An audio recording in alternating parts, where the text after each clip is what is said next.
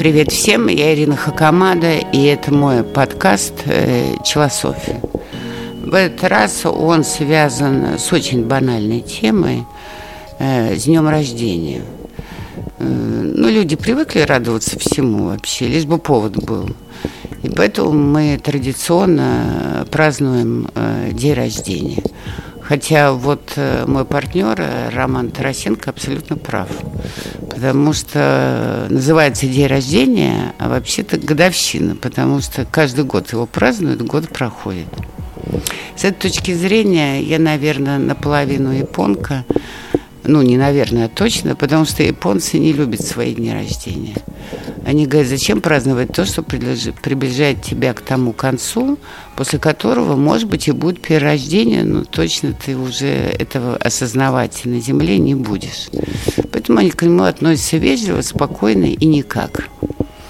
Но сегодня э, само день рождения, день рождения, день рождения имеет глубокий символический знаковый смысл.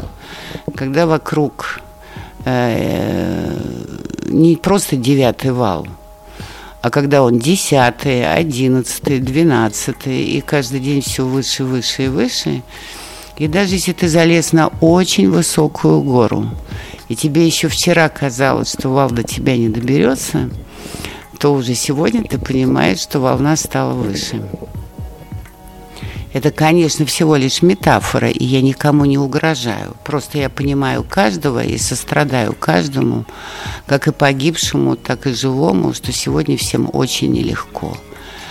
И самое обидное, что ничего нельзя изменить, по большому счету, потому что это большая игра э, больших львов.